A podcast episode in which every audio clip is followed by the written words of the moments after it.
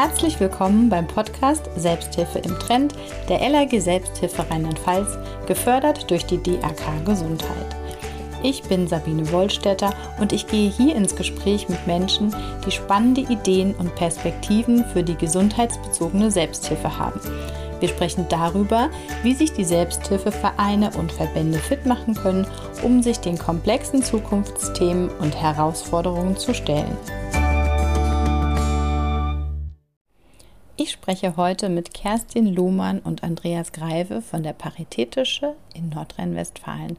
Frau Lohmann ist dort Koordinatorin Gesundheitsselbsthilfe und Herr Greive Leiter der Fachgruppe Selbsthilfe und Kontaktstellen. Wir haben uns verabredet, um über das Thema Vernetzung und Netzwerk in der Selbsthilfe zu sprechen. Entstanden ist ein Gespräch, in dem es auch um die Vernetzung ging. Besondere Tiefe und Bedeutung gewann es für mich aber dadurch, dass wir von Zeit zu Zeit abgetaucht sind in die Grundfesten der Selbsthilfe. Zusammengefasst werden kann unser Gespräch vielleicht mit den Worten über die Kraft der Gruppe. Aber hört selbst. Herzlich willkommen, Frau Lohmann. Herzlich willkommen, Herr Kreive. Schön, dass Sie da sind bei uns im Podcast.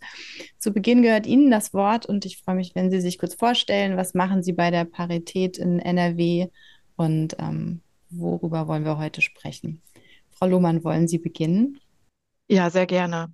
Ich bin seit 21 Jahren beim Paritätischen Wohlfahrtsverband. Also von Haus aus bin ich Sozialpädagogin, Sozialarbeiterin mit so ein paar Zusatzausbildungen und habe vor 21 Jahren in der Selbsthilfeunterstützung vor Ort angefangen. Und seit 2019 Ende 2019 arbeite ich beim Paritätischen als Fachreferentin Gesundheitsförderung und bin für die Landesverbände, das sind circa 70 der Gesundheitsselbsthilfe in Nordrhein-Westfalen zuständig. Habe in der Zeit, in der ich in der örtlichen Selbsthilfeunterstützung war, auch die Selbsthilfeakademie Nordrhein-Westfalen mit aufgebaut und bin in den Bereich, in dem ich jetzt äh, für die Landesverbände als äh, Fachreferentin zuständig bin, auch für Bundesverbände, die keine Landesverbandstrukturen haben, mit dabei und bin Ansprechpartnerin, genau.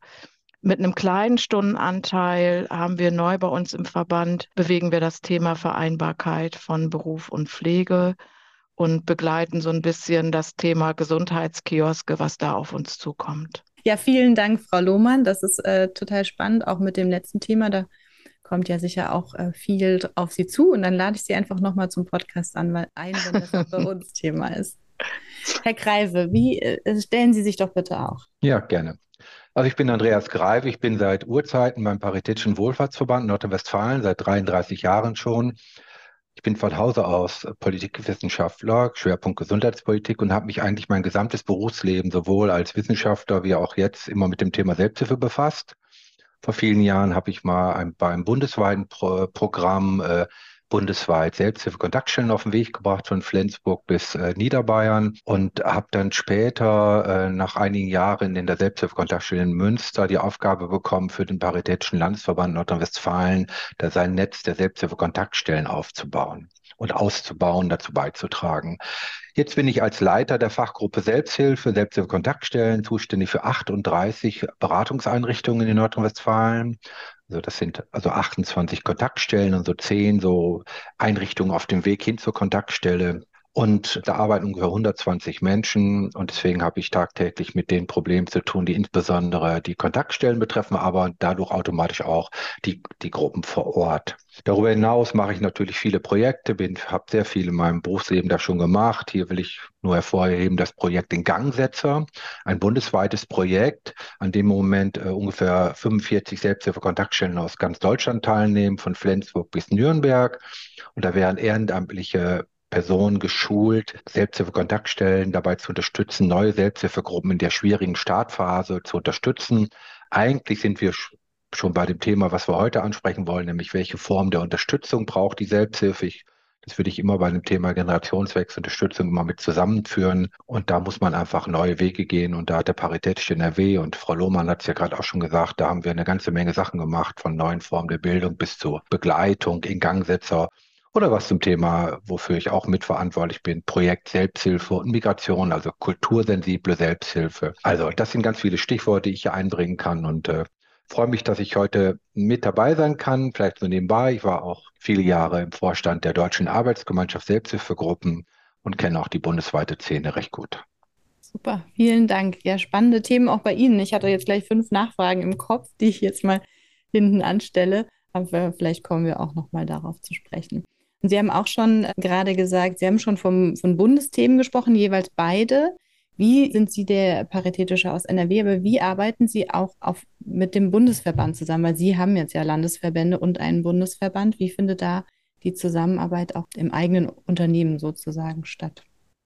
Ja, steige ich mal ein. Frau Lohmann könnte auch sicherlich gleich noch mal was dazu ergänzen. Also ich bin auf Bundesebene in einem Arbeitskreis, in dem sich alle Landesverbände des Paritätischen regelmäßig treffen, im Arbeitskreis Selbsthilfe und äh, wo wir versuchen, auf Gesamtverbandebene des Paritätischen unsere Aktivitäten zu bündeln. Konkret, vielleicht sichtbar wurde es äh, im letzten Jahr, da war die zweite Aktionswoche Selbsthilfe in ganz Deutschland, 2019 war die erste. Und wir versuchen, die ganzen Bemühungen der Landesverbände des Paritätischen uns anzuschauen, zu gucken, wie können wir voneinander profitieren. Was wir sicherlich sagen müssen, ist, dass die Landesverbände sehr unterschiedlich aufgebaut sind, aufgestellt sind der Paritätische Nordrhein-Westfalen ist der mit Abstand größte und gerade bei dem Thema Selbsthilfe sehr aktiv. Deswegen müssen wir mal ein bisschen aufpassen, dass wir nicht unsere Strukturen auf andere übertragen wollen, beziehungsweise davon ausgehen, die wären auch da. Aber wir profitieren auch sehr von dem Austausch mit anderen. In diesem Zusammenhang, da kann die Kerstin Lohmer gerne was zu sagen, arbeiten wir auch eng mit den äh, Bundesebene, mit den Selbsthilfeverbänden auf Bundesebene zusammen. Da gibt es ein sogenanntes Forum. Vielleicht kann die Kerstin dazu was sagen. Und wir versuchen natürlich auch die aktuellen Themen aufzunehmen. Und das sind die Themen, die überall angesprochen werden. Junge Selbsthilfe, Digitalisierung der Selbsthilfe, Generationswechsel, Nachfolge ermöglichen und so weiter. Letztendlich sind die Themen überall gleich in Deutschland, aber nicht überall sind die Ressourcen gleich, um diese Themen auch anzugehen. Genau, also ich habe insbesondere mit dem Stellenanteil für Bundesverbände, die keine Landesverbandstrukturen haben. Das sind oft Verbände, die zum Thema seltene Erkrankungen arbeiten. Habe ich mit dem Gesamtverband zu tun, bin auch in dem AK Selbsthilfe dann eben für die Selbsthilfe-Landesverbände, weil wir da eben in Nordrhein-Westfalen die, ja, die gute Situation haben, dass es überhaupt diese Stelle gibt. Also Koordinatorin der Gesundheitsselbsthilfe in NRW. Das haben wir halt nicht in allen Bundesländern beim Paritätischen. Es ist, wie Herr Greive sagt, wir sind das bevölkerungsreichste Bundesland, entsprechend mit vielen Mitgliedsorganisationen und entsprechend können wir auch eine Infrastruktur vorhalten, die bei anderen vielleicht nicht so gegeben ist und nicht so möglich ist. Wir sind ja hier in Rheinland-Pfalz und ich erlebe tatsächlich auch viele Verbände, die so mich in meiner Selbsthilfearbeit irgendwie mit denen ich Kontakt habe, die aus NRW kommen. Also das scheint nicht nur ein großes, bevölkerungsreiches Bundesland zu sein, sondern auch in der Selbsthilfe oder in angewandten Unterstützungsstrukturen sehr aktives Bundesland. Also ist der Eindruck, den ich jetzt hier so mitbringe, erleben Sie den auch, auch im Austausch mit anderen Landesorganisationen? Wenn ich für NRW spreche, dann gibt es ja alleine schon eine sehr gute Vernetzung. Also einmal mit Andreas Greive den Selbsthilfekontaktstellen, die beim Paritätischen unter dem Dach des Paritätischen sind, also wo der paritätische Träger ist. Genauso aber auch gibt es eine sehr gute Vernetzung mit der COSCON NRW und dem Landesarbeitskreis der Selbsthilfekontaktstellen, in dem sich die Kontaktstellen aller Träger in Nordrhein-Westfalen treffen. Und da hat sich tatsächlich in den, jetzt kommt schon so ein bisschen der Punkt Vernetzung, es passt aber gerade, da haben wir durch die Pandemie, durch die Digitalisierung, die dann einfach ja sehr rasch fortgeschritten ist, sind wir stärker vernetzt und besprechen uns auch viel öfter. Also sind da viel näher dran an dem Thema Kontaktstellen, Landesverbände, gucken da gemeinsam hin. Bestimmte Gremien, die wir gemeinsam besetzen, bereiten wir vor, bereiten wir nach. Also da ist über den Verband hinaus eine sehr gute Vernetzung da aufgrund der Größe unseres Verbandes haben wir eben die Möglichkeit, noch ein paar Sachen auszuprobieren, wofür man eine bestimmte Anzahl von Beteiligten einfach braucht. Man kann in einem Land wie Rheinland-Pfalz, wo es, glaube ich, nur vier, fünf Selbsthilfekontaktstellen gibt oder vier, logischerweise nicht ein, äh, ein Projekt durchführen, wo man von vornherein vielleicht ein halbes Dutzend oder ein Dutzend oder zwei Dutzend Einrichtungen braucht, damit es überhaupt Sinn macht. Und äh, bezogen auf Rheinland-Pfalz zum Beispiel, weil Sie daherkommen, die vier Kontaktstellen des Paritätischen Rheinland-Pfalz, ich glaube, das sind alle Kontaktstellen, die es da vor Ort gibt, beteiligen sich seit einer Zeit auch am Projekt Ingangsetzer. Und da sieht man mal wieder, wie sehr hilfreich das ist, wenn man auch neue Akteure hinzunimmt, weil die haben uns nochmal auf die Idee gebracht, uns interessieren Ingangsetzer gar nicht im Hinblick darauf, dass wir neue Selbsthilfegruppen im Bereich chronischer Erkrankung, Behinderung so auf den Weg bringen, sondern wir wollen ganz gezielt Ingangsetzer haben zum Thema Pflegeselbsthilfe, pflegende Angehörige. Und das ist einfach, äh, finde ich, immer sehr schön, wenn man über den Tellerrand, über das Bundesland hinausschaut, dass man einfach merkt, naja, äh, obwohl man glaubt, dass man so gut drin ist im Thema, sind das immer noch wichtige Anregungen, die man von anderen bekommt. Und wenn etwas in NRW funktioniert, muss es noch lange nicht woanders funktionieren und auch umgekehrt. Und viele Projekte, die wir auf den Weg gebracht haben, haben da sehr von profitiert. Ein Projekt, was Frau Lohmann eben erwähnt hat, die Selbsthilfeakademie, da war das erste Mal die sogenannte so eine Bildungseinrichtung für Selbsthilfegruppen, wurde aus NRW in NRW gegründet und das, da gibt es ja verschiedene andere Länder, die es ähnlich gemacht haben und auch dort gibt es jetzt einen Austausch, nämlich dass die ganzen Selbsthilfeakademien Stichwort Vernetzung, sich gegenseitig austauschen, wohl wissend, dass man möglicherweise in dem einen oder anderen Bundesland mehr oder weniger Geld zur Verfügung hat. Aber was an inhaltlichen Weiterentwicklungen läuft, davon können wir alle profitieren. Und das ist bei den Projekten der Fall, das ist bei der Unterstützung der Landes- oder Bundesverbände der Fall und der lokalen Selbsthilfegruppen. Und eigentlich müsste vielleicht noch stärker als bisher da das Motto gelten, gemeinsam sind wir stärker. Und das gilt meines Erachtens auch für die verschiedenen Selbsthilfeakteure, die noch immer viel zu viel Zeit damit ver bringen, meines Erachtens, sich immer noch mal wieder voneinander abzugrenzen und dabei vielleicht vergessen, naja, wir sind alle Räder des gleichen Autos und wir müssen Interesse daran haben, dass alle Reifen prall gefüllt sind und wir gut vorankommen. Ja, wir sind alle schon voll im Thema drin mit mhm. unseren mhm. unterschiedlichen Perspektiven und mit auch der Motivation, wie ich das jetzt hier erlebe, so nach vorne zu gucken und ähm, voranzugehen. Ich wollte mit Ihnen ja gemeinsam auf die Herausforderung gucken. Und es gibt viele Themen, die begleiten uns schon viele Jahre, Nachfolge oder Generationswechsel, so wie ich in das Thema eingestiegen bin, Einbeziehung von Freiwilligen, Hauptamt, Ehrenamt. Wie sehen Sie das? Wie ist das aus Ihrer Perspektive? Wo stehen wir da auch aktuell? Herr Kreibe, wollen Sie kurz Ja, ich würde hier gerne nochmal an das Thema anknüpfen, was Sie angesprochen haben, nämlich das Ehrenamt. Ich denke mir, Selbsthilfe ohne Ehrenamt ist in ganz vielen Stellen überhaupt gar nicht möglich. Da gibt es einfach sehr viele Überschneidungen. Gerade, ich sage immer, eher in der traditionellen, schon seit vielen Jahren gewachsenen Selbsthilfe. Das ist die Stärke der Selbsthilfe. Also wenn wir uns vorstellen, dass in sehr vielen Selbsthilfegruppen Menschen ehrenamtlich oder sagen wir freiwillig arbeiten? Wie viele äh, Sprecher, Sprecherinnen, Ansprechpartnerinnen von Selbsthilfegruppen werden zu den unmöglichsten Zeiten angerufen von Menschen, die nicht in der Gruppe sind, die aber irgendwo gelesen haben, dass man diese Person ansprechen kann. Die leisten ganz, ganz viel weit über die Gruppe hinaus. Das wird oft gar nicht gesehen. Das ist eine Form der Freiwilligenarbeit. Also die Menschen, die sich in Selbsthilfe engagieren, sind ganz häufig auch freiwillig aktiv über die Gruppe hinaus. Und das ist die Stärkung gleichzeitig natürlich auch ein Problem für manchmal, weil auch die Ehrenamtlichen oder die Aktiven in der Gruppe vor Ort sich nicht immer identisch sehen mit den Interessen, die möglicherweise auf Landes- oder Bundesebene sind, die auch ganz andere Rollenherausforderungen haben. Die Landes- und Bundesverbände müssen ja ganz oft auch Lobby sein auf Landes- und Bundesebene, sind oft Dienstleister für ihre Mitglieder. Oder wenn wir über dieses Thema Selbsthilfe und Ehrenamt sprechen, was ist mit den vielen Selbsthilfegruppen, die sich bewusst nicht so organisieren wollen, die eben in Anführungsstrichen unorganisiert arbeiten wollen, das heißt nicht einer Organisation zugehörig. Und organisiert heißt nicht unstrukturiert, sondern eine andere Art der, der, der Organisation vor Ort. Und darauf müssen wir gucken. Und das ist natürlich auch etwas, was manche auch abschreckt in der Selbsthilfe, weil sie meinen, das ist gleich Vereinsmeierei immer. Das kann so sein, muss aber nicht so sein. Also das sind die Themen, die wir mit ansprechen müssen, glaube ich, bei dem Thema Ehrenamt. Und da sind wir auch schon bei dem Thema, nämlich, was Sie gerade angesprochen haben, Generationswechsel oder Nachfolge. Oder ich habe äh, mit Interesse gelesen, dass zum Beispiel die Frauenselbsthilfe nach Krebs, die hat einen Wegweiser herausgegeben, der ist überschrieben mit Abenteuer Nachfolge. Und die haben einen, einen so einen Motivationskreislauf und, äh, gezeigt und da das überschreiben die mit Nachfolge, Übergabe, Loslassen. Warum mir das so wichtig ist, das zu sagen, ich habe nochmal auch in der Vorbereitung für heute nochmal nachgeschaut. Eine meiner ersten Fortbildungen, die ich als Selbsthilfe-Mitarbeiter an der Kontaktstelle durchgeführt habe, Anfang der 90er Jahre, war zum Thema Generationswechsel. Anfang der 90er Jahre. Da war der Hintergrund, ah, jetzt sind doch die ersten, die in den 70er Jahren, die Selbsthilfegruppen, die kommen doch jetzt in so ein Alter, jetzt Generationswechsel. Und seitdem reden wir ständig über Generationswechsel, als wenn es so einen Wechsel gäbe und dann hätte man wieder zehn Jahre Ruhe.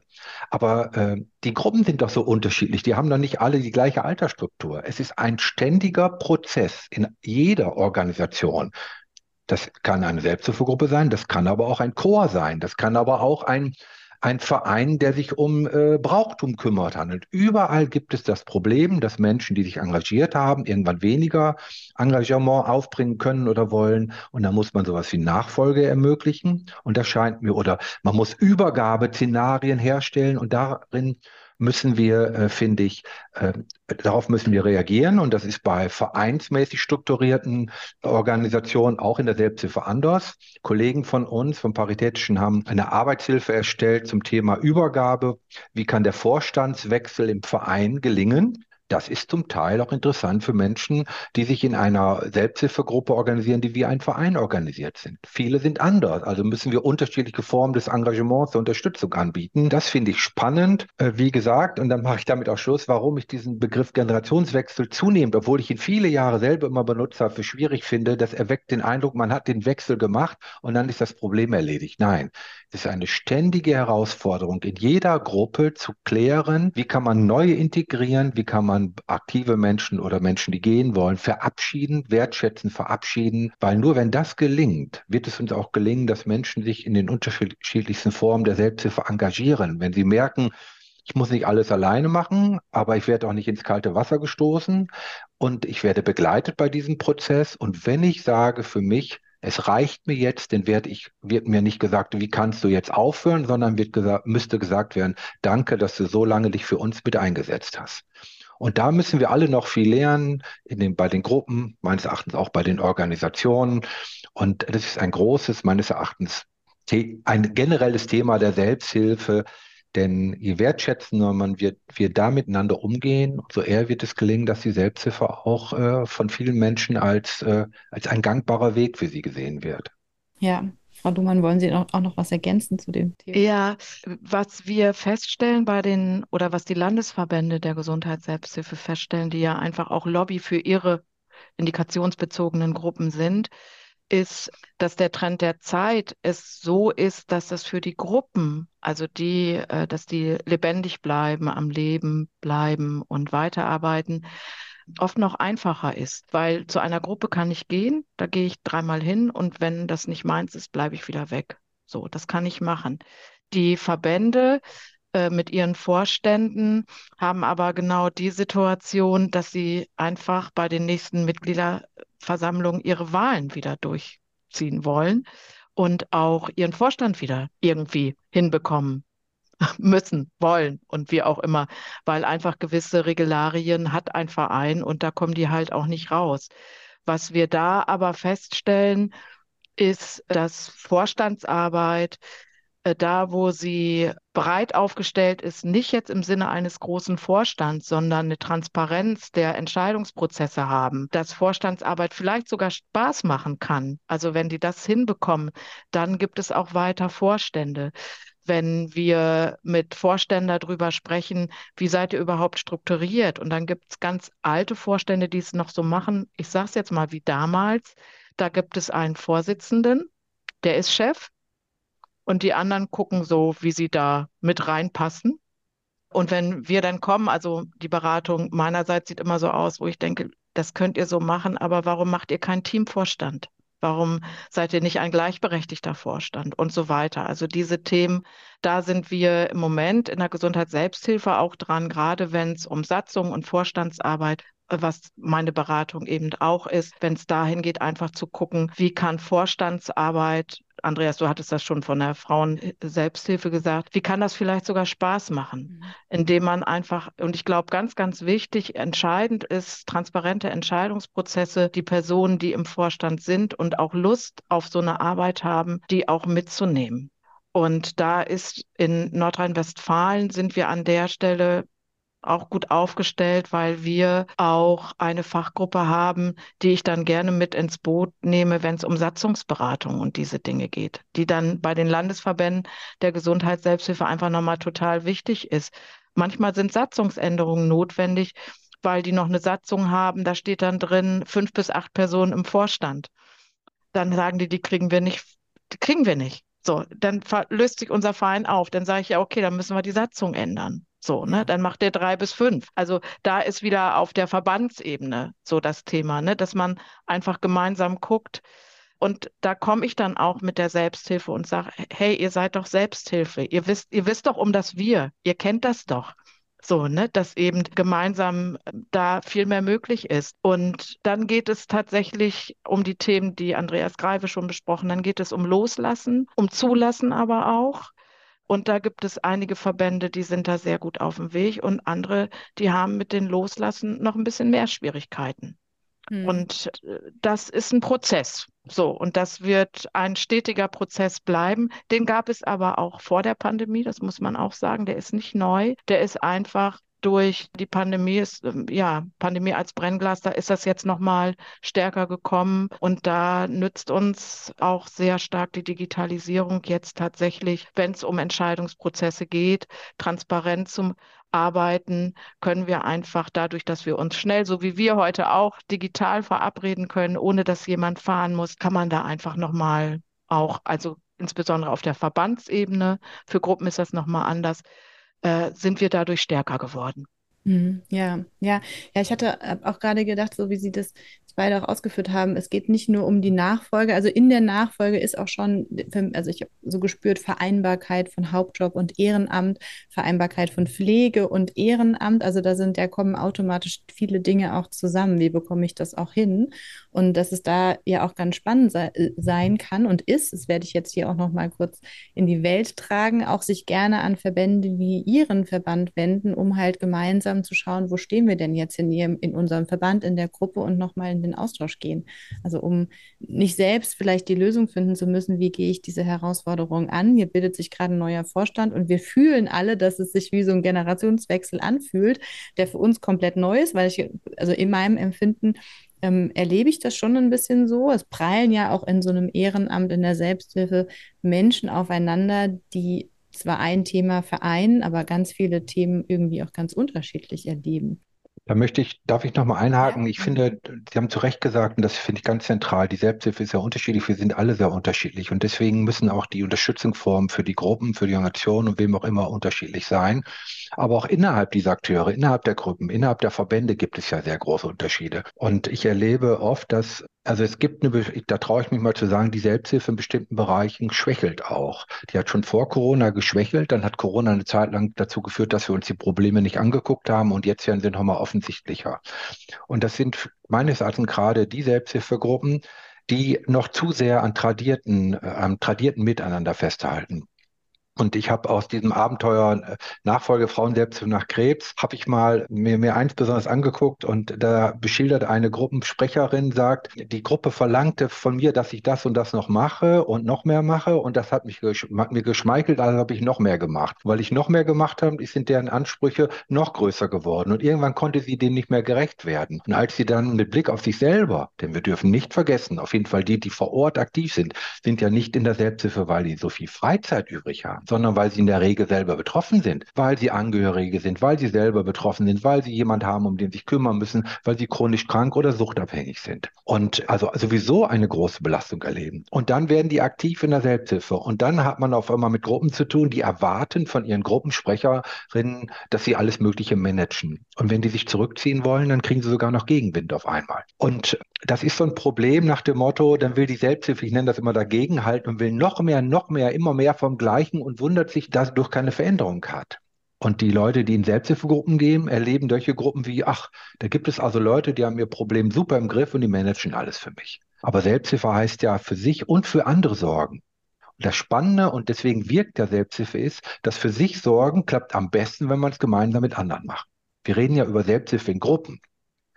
Dieser Gruppencharakter ist total wichtig. Und worauf ich hinaus will, ist, dass wir dann nochmal sagen müssen, liebe Selbsthilfegruppen, fahrt doch mal eure eigenen Ansprüche äh, zurück oder guckt mal, ob das wirklich eure Ansprüche sind. Müsst ihr denn partout diese Öffentlichkeitsveranstaltung machen? Müsst ihr denn bei der Messe dabei sein, von der Krankenkasse, wie auch immer? Tut euch das gut? Was hilft euch wirklich? Und dass man sich wieder auf das besinnt, was, sagen wir mal, die Kraft der Gruppe deutlich macht, das Miteinander.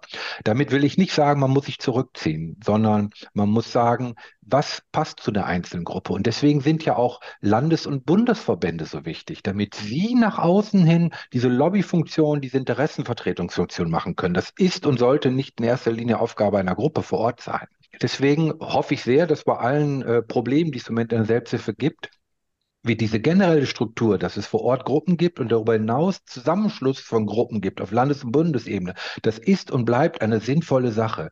Bloß alle Akteure müssen vielleicht noch mal mehr aufeinander schauen und vielleicht kann Kerstin Lohmann, ich weiß nicht, ob das jetzt passt, noch mal auf diesen auf diese Veranstaltung im November vom Paritätischen Gesamtverband hinweisen, wo man ja auch zum Thema machen will, äh, wir arbeiten Hauptamt und Neben äh, Hauptamt und Ehrenamtliche zusammen. Und da denke ich mir, da müssen alle Beteiligten dann eben nochmal genauer hingucken, was sind die einzelnen Bedürfnisse der jeweiligen Akteure. Und da fehlt es mir manchmal noch an der nötigen Sensibilität, das wahrzunehmen, dass es in einer kleinen, mittelgroßen Stadt die Menschen, die sich in Selbsthilfe engagieren, einfach keinen Bock haben, über bundesweite Aktivitäten wie Gesundheitskioske, unter denen sich kein was vorstellen kann, zu diskutieren, sondern dass sie gerne wissen möchten, wie finde ich jetzt jemanden, der jetzt regelmäßig den Schlüssel für den Gruppenraum mitnimmt. Ja, ja, jetzt ähm, haben Sie auch gesagt, da würde ich gerne nochmal nachfragen, bevor wir weitergehen, ähm, dass es für die Gruppe auch so wichtig ist, es gibt den Land- und die Bundesverbände. Wie erleben Sie denn jetzt aus Ihrer Perspektive auch hier die Zusammenarbeit? Also wie, wie funktioniert das für die Gruppe, dass es den vielleicht auf der, im Land den Verband gibt? Wir haben ja in der Gesundheitsselbsthilfe äh, ganz unterschiedliche Landesverbände. Da gibt es eben die großen Player, von denen ich gesprochen habe. Das ist die Rheumaliga mit Hauptamt.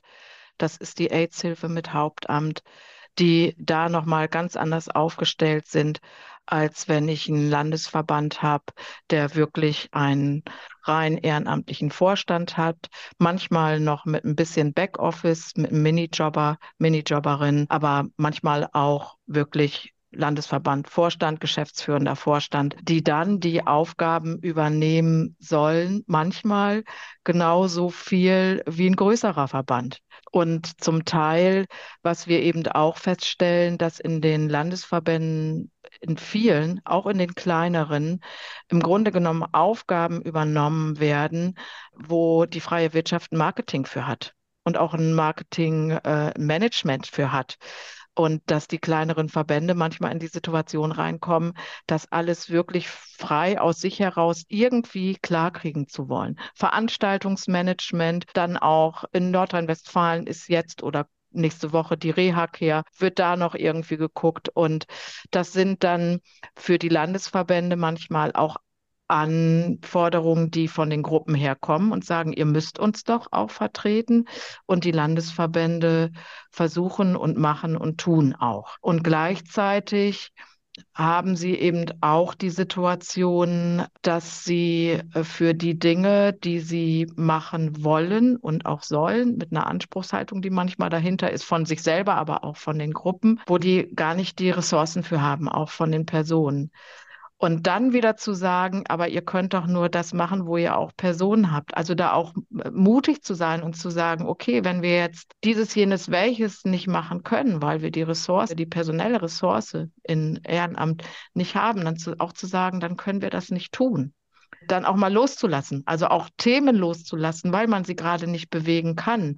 Also da auch einfach mutig zu sein. Das ist, glaube ich, manchmal genauso wie in Gruppen, ne? Wenn ich keine Kasse habe, brauche ich auch keinen Kassenwart. So, ne? Aber dann gibt es so Ideen, jetzt haben wir eine Gruppe, dann muss das, das, das. Wenn ich die Person nicht habe, habe ich das nicht. Und wenn ich ein Thema nicht bewegen kann, weil die, die es bewegen sollen, nicht da sind, dann kann ich es nicht bewegen. Gleichzeitig aber doch die Personen, die da sind, eben auch jetzt bei den Landesverbänden zu fragen, was wollt ihr denn? Also einfach auch zuzulassen, dass es vielleicht ganz andere Ideen gibt von dem, was man machen kann und was man machen sollte. Und nicht Schema F zu machen, sondern was interessiert euch denn? Also gerade auch bei den jungen Menschen, die in Landesverbänden sind Oder zum Teil haben ja Landesverbände noch eine extra Gruppe, junge Selbsthilfe, eine Arbeitsgruppe. Also da auch zu gucken, wie macht ihr das denn? Auch neugierig zu sein, Fragen zu stellen und zu sagen, wie könnte das denn gehen? Und dafür offen zu sein, das wäre sehr hilfreich.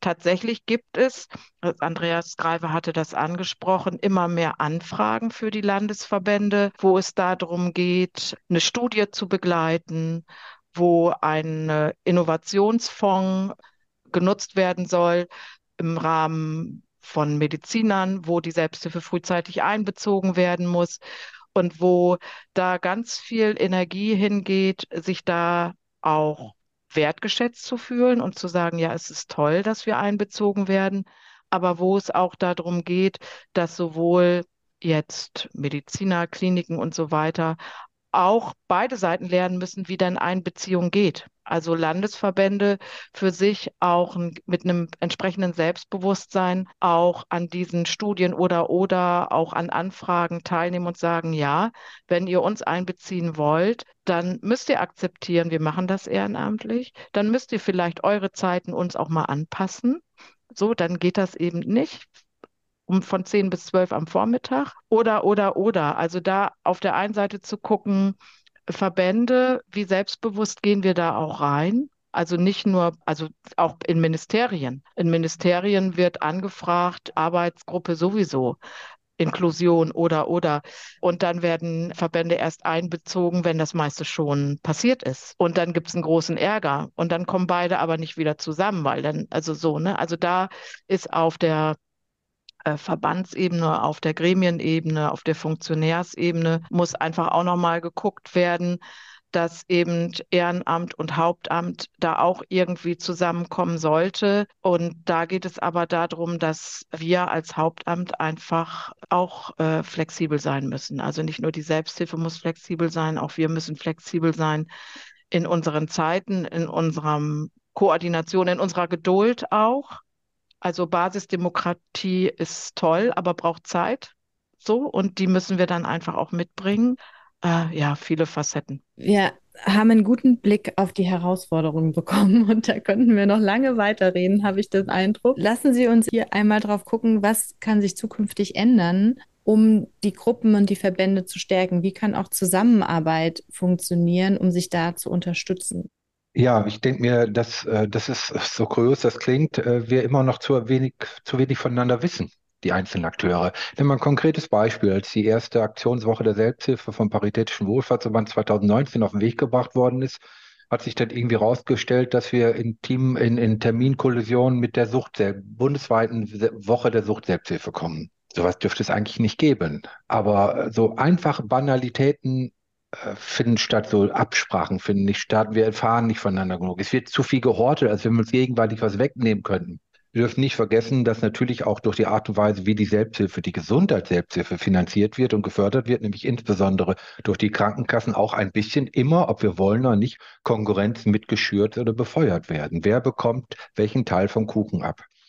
Das ist ja eine Sache. Ich glaube, dass wir da viel stärker noch aufeinander uns äh, aufeinander schauen und achten sollten und dass wir sehen, dass es auch viele Menschen gibt, die einfach nicht nachvollziehen können, dass äh, auf einmal überlegt wird, was ist wichtiger, die Gruppe oder die, der Landesverband oder die Selbsthilfe-Kontaktstellen. Äh, das interessiert die nicht. Die haben ein Anliegen und wollen wissen, wer kann es am besten für mich erledigen. Und wenn es die örtliche Gruppe am besten kann, ist sie der Ansprechpartner. Und wenn es der Bundesverband ist oder eine Kontaktstelle, sollen sie aktiv werden. Deswegen muss auch ganz klar und deutlich werden, wer was wo am besten kann, ohne uns gegenseitig das Leben schwer zu machen. Und dann glaube ich auch, dürfen wir nicht vergessen, dass dieser, dieses viele Geld, traue ich mich sozusagen, was in, der, in die Selbsthilfe in den letzten Jahrzehnten reingekommen ist, so die Krankenkassenförderung, nicht immer dazu beigetragen hat, dass wir uns auf das konzentrieren, was wirklich wichtig ist in der Selbsthilfe. Denn die fachliche Diskussion ist in den letzten Jahrzehnten zunehmend so gelaufen, es gibt nicht die Selbsthilfe auf der einen Seite, dann gibt es das Ehrenamt und die Freiwilligenarbeit und da hier das Bürgerengagement und ist nicht Bürgerengagement der Überbegriff, wo Selbsthilfe und Freiwilligenarbeit, das sind akademische Diskussionen. Die, der Alltag sieht so aus, dass es ganz, ganz viele Grauzonen gibt und Selbsthilfe oft ohne Freiwilligenarbeit und ehrenamtlich funktioniert und die Selbsthilfe sich meines Erachtens auch stärker öffnen muss für neue Formen des Miteinanders, hin zu Initiativen, hin zu verschiedenen bürgerschaftlichen Aktivitäten. Und ein konkretes Beispiel, ich finde das sehr interessant, auch stark angeregt durch die Gesundheitsselbsthilfe NRW, so Aktivitäten wie Gesund, wie Selbsthilfe Café, nämlich dass man sagt, muss Selbsthilfe denn immer sein, dass wir uns zielgruppenspezifisch treffen? Gibt es nicht auch gemeinsame Themen, zum Beispiel Nachfolge ermöglichen, zum Beispiel neue Mitglieder ansprechen, zum Beispiel Öffentlichkeitsarbeit, also themenübergreifende Themen, wo wir uns stärker zusammentun, also mehr voneinander lernen, nicht in Abgrenzung, sondern in, in, in, in, in konstruktiver Kooperation. Und dass wir dann auch sehen, ja, vielleicht müssen, muss Selbsthilfe auch neue Formen des Miteinanders nehmen. Wir müssen also dafür sorgen, dass Selbsthilfe sich öffnet hin zu neuen Strukturen, zu neuen Organisationsstrukturen, mal mehr ausprobieren, mehr Projektcharakter und nicht sagen, einmal Selbsthilfegruppe ist für sein Lebtag Selbsthilfegruppe, sondern das ganz normal ist, dass man in zwei, drei, vier Jahren in eine Gruppe geht und dann vielleicht auch nicht mehr. Und das kann ja auch ein gutes Zeichen sein, mhm. weil man mit Hilfe der Gruppe es gelernt hat, seine Probleme so in den Griff zu kriegen, dass man aktuell den, den Besuch der Gruppe nicht mehr äh, benötigt. Dann gibt es genug Menschen, die sagen, ich gehe gar nicht mehr in die Gruppe, aber ich möchte mein, meine Erfahrung weitergeben und gehe dann ganz bewusst in einen Landesverband, damit der davon profitiert. Also wir müssen diesen Austausch von Menschen, von Kompetenzen, von Wissen, den müssen wir, diesen Wissenstransfer, den müssen wir erleichtern. Wir haben schon jetzt viel, glaube ich, über das Thema gesprochen. Gibt es noch, noch andere Herausforderungen, die es zu überwinden gibt, die Ihnen jetzt noch im Kopf sind, die Sie noch vorbereitet haben, bevor wir zu unserer Abschlussfrage kommen? Herr Greive, Sie haben, Sie haben noch. Also ich finde es wichtig, dass wir alle gemeinsam, alle Akteure, die wir gerade angesprochen haben, gemeinsam schauen müssen, wie sie die Selbsthilfe attraktiver in der Gesellschaft darstellen können.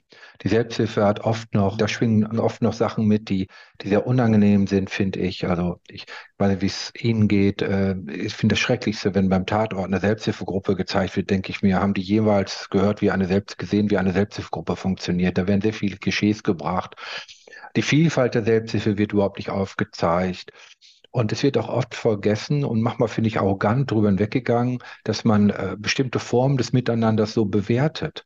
Und ich sage mir, wenn es eine Gruppe gibt, die sich seit zehn Jahren trifft, das sage ich auch immer den neuen Kontaktstellenmitarbeiterinnen, da steht es uns als Außenstehenden nicht zu, zu sagen, boah, das ist eine gute oder eine schlechte Gruppe. Es gibt Selbsthilfegruppen und unsere Aufgabe, sei es als Verband, sei es als Kontaktstelle, ist, die Selbsthilfe zu unterstützen. Und wenn es Menschen gibt, die seit zehn Jahren in eine Gruppe gehen, dann werden sie gute Gründe haben, äh, warum sie das als hilfreich erleben, warum sie dann persönlichen, sag ich mal, Nutzen und Profite erleben. Und äh, das heißt ja nicht, dass wir als Mitarbeiter eines Verbandes oder, oder als Aktiver oder in der Kontaktstelle diese Gruppe gut finden müssen. Das ist vollkommen unerheblich.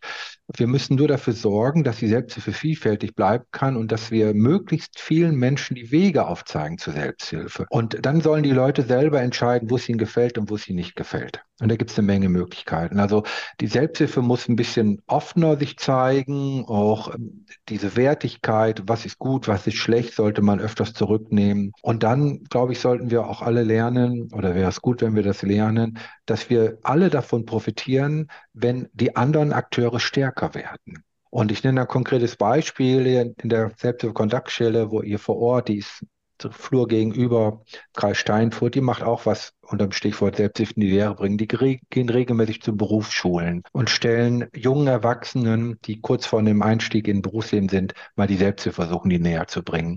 Und zur großen Überraschung, haben da viel, viel mehr junge Leute schon Kontakt zur Selbsthilfe, als man selber glaubt. Weil sie ihre Eltern zum Teil kennen, weil da gesagt dann irgendjemand, ja, mein Vater geht seit vielen Jahren schon da, Alkoholiker, dies und je trocken und so weiter. Oder meine Mutter hat eine chronische Erkrankung oder meine Oma hat Parkinson oder wie auch immer.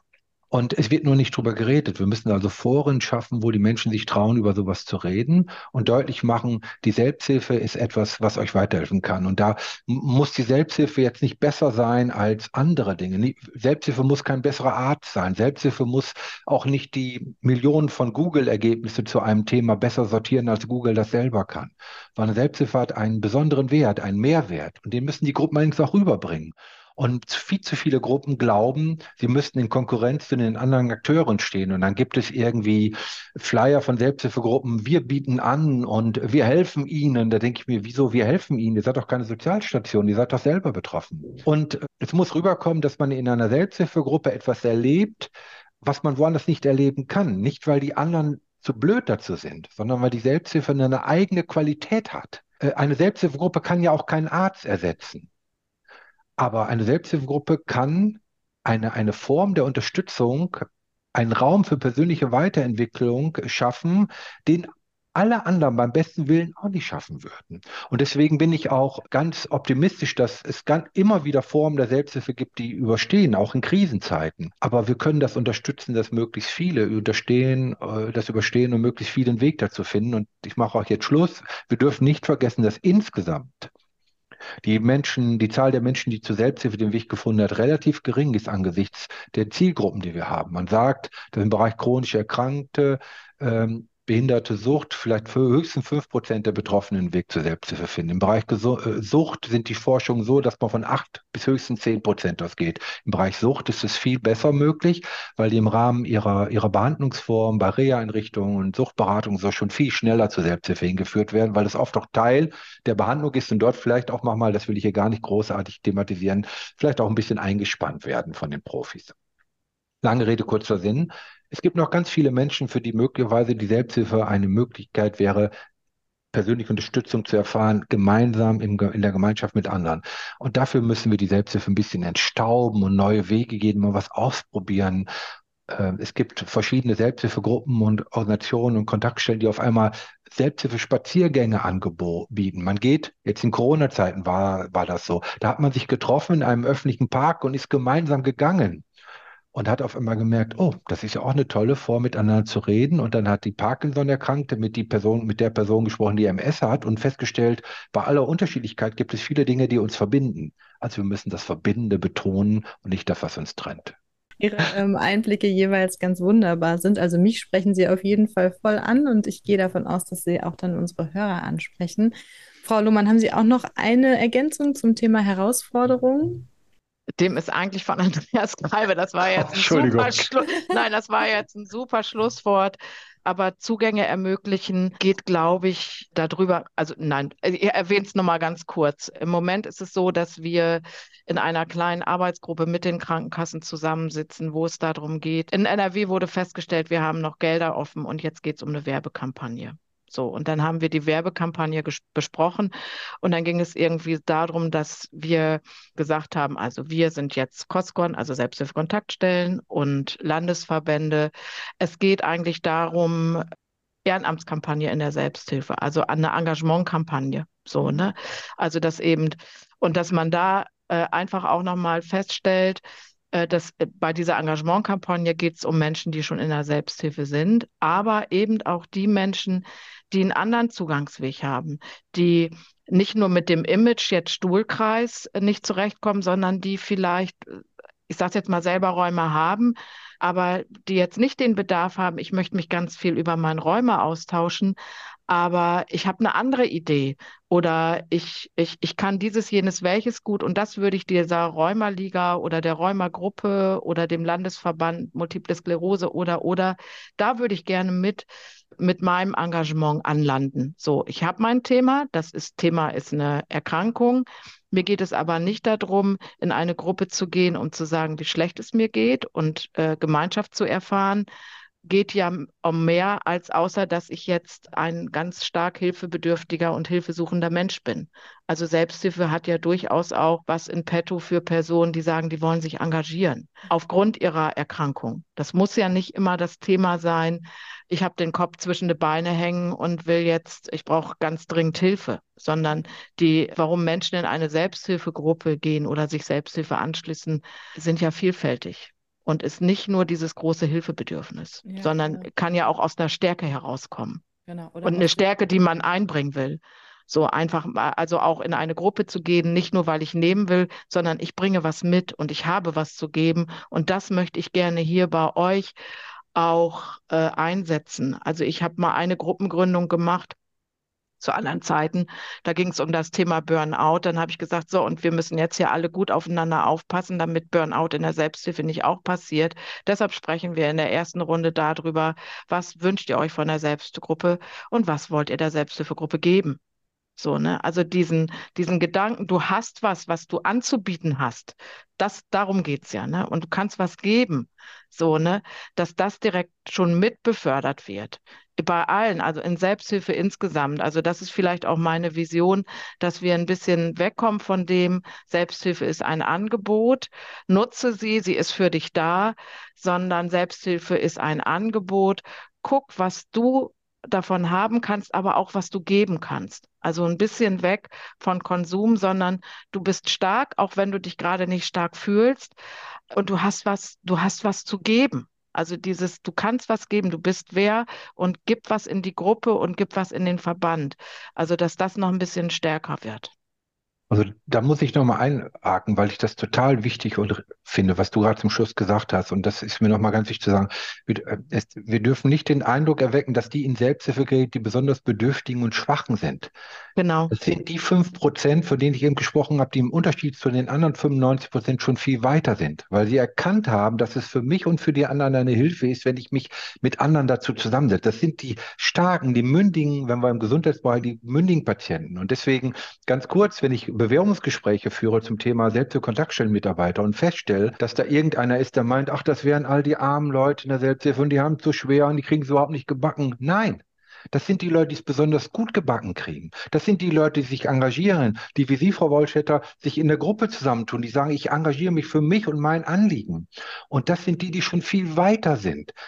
Das gehört was zu der Außendarstellung, dass die Menschen, die eine Selbsthilfe sind, diejenigen, die aktiv ihr Problem anpacken. Das ist ein Zeichen von aktives Vorgehen, von für sich selbst und für andere Sorgen.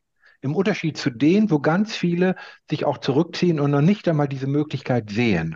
Also deswegen muss Selbsthilfe auch viel positiver dargestellt werden. Und, und ich finde, ich, ich bin an der holländischen Grenze aufgewachsen. Ich wohne auch in der Nähe hier in, Nord, in, in den Niederlanden. Sagt man nicht Selbsthilfe sondern da gibt es einen Ausdruck, der heißt Self-Sorg, Selbstsorge. Das sind die Menschen, die ganz aktiv was tun für sich. Die brauchen keine Hilfe im Sinne von oh, jemand außenstehend ist viel klüger, sondern sie sorgen für sich, weil sie wissen, ich kann für mich was Gutes tun, am besten gemeinsam mit anderen. Und dieses aktives, dieses positive Selbsthilfebild, wenn das Ziel ist von Öffentlichkeitskampagnen, wie Kerstin Lohmer gerade gesagt hat, dann würde ich mich sehr freuen, wenn man das rüberbringt. Aber es ist sehr, sehr schwer, Selbsthilfe zu rüberzubringen, zu visualisieren, zu, zu transportieren. Und das ist eine gemeinsame Aufgabe, vor der wir alle stehen, finde ich. Herr Greife, wie ist denn Ihre Vision für die gesundheitsbezogene Selbsthilfe? Meine Vision für die gesundheitsbezogene Selbsthilfe ist, dass das Gesundheitsbezogene an Bedeutung verliert. Mhm dass wir uns auf Selbsthilfe konzentrieren, dass wir sagen, es gibt ganz viele Formen der Selbsthilfe und wir sollten nicht zu sehr abhängig davon machen, welche Form gerade besonders viel öffentliche Aufmerksamkeit oder Förderung bekommt. Das würde uns alle stärken. Wenn wir die Selbsthilfe öffnen zu anderen Formen, wo Menschen sich und sich gegenseitig helfen, dann kommen wir gut voran. Und der zweite Teil der Vision ist, den ich schon mehrfach angesprochen habe, lass uns noch mehr als bisher und wir sind in den letzten Jahren aber auf einem guten Weg schon dass Frau Lohmann und Herr Greiver aus unterschiedlichen Bereichen so miteinander nicht nur sich gut verstehen, sondern wir machen ja auch praktisch ganz viel zusammen. Das ist ja auch ein gutes Zeichen. Da gab es ja auch ganz andere Zeiten. Und dass wir auf, dass wir Stärke betonen, unterstreichen und uns anschauen, was uns verbindet, was, was uns gemeinsam ist und nicht das, was uns trennt. Und ähm, dass wir dann ab und zu mal Stress haben in der Familie der Selbsthilfe, das gehört auch dazu. Das macht es doch spannend. Äh, aber wir dürfen nicht den Eindruck erwecken, dass es eine wahre Selbsthilfe gibt, die ist dort und dort zu finden und eine, die ist nicht so wichtig. Nein, es gibt viele Formen der Selbsthilfe und es steht uns nicht zu, zu entscheiden, welche gut, schlecht, wahr oder unwahr ist, sondern diese Option muss jeder Betroffene, jeder Betroffene selber haben, diese Möglichkeit. Und dann entscheiden die selber. Und diese Wahl haben wir zu akzeptieren und zu begleiten und zu unterstützen. Das war schon unsere 13. Folge. Gerne wollen wir wissen, wie sie euch gefallen hat. Schreibt uns eine E-Mail an podcast.lag-sb-rlp.de. Und wem der Anhang jetzt zu lang war, googelt einfach Podcast LAG Selbsthilfe Rheinland-Pfalz. Dort findet ihr auf unsere Seite und die E-Mail-Adresse ist dort ebenfalls verlinkt oder schaut in die Show Notes. Ich freue mich auf eure Nachricht und bis bald auf diesem Kanal.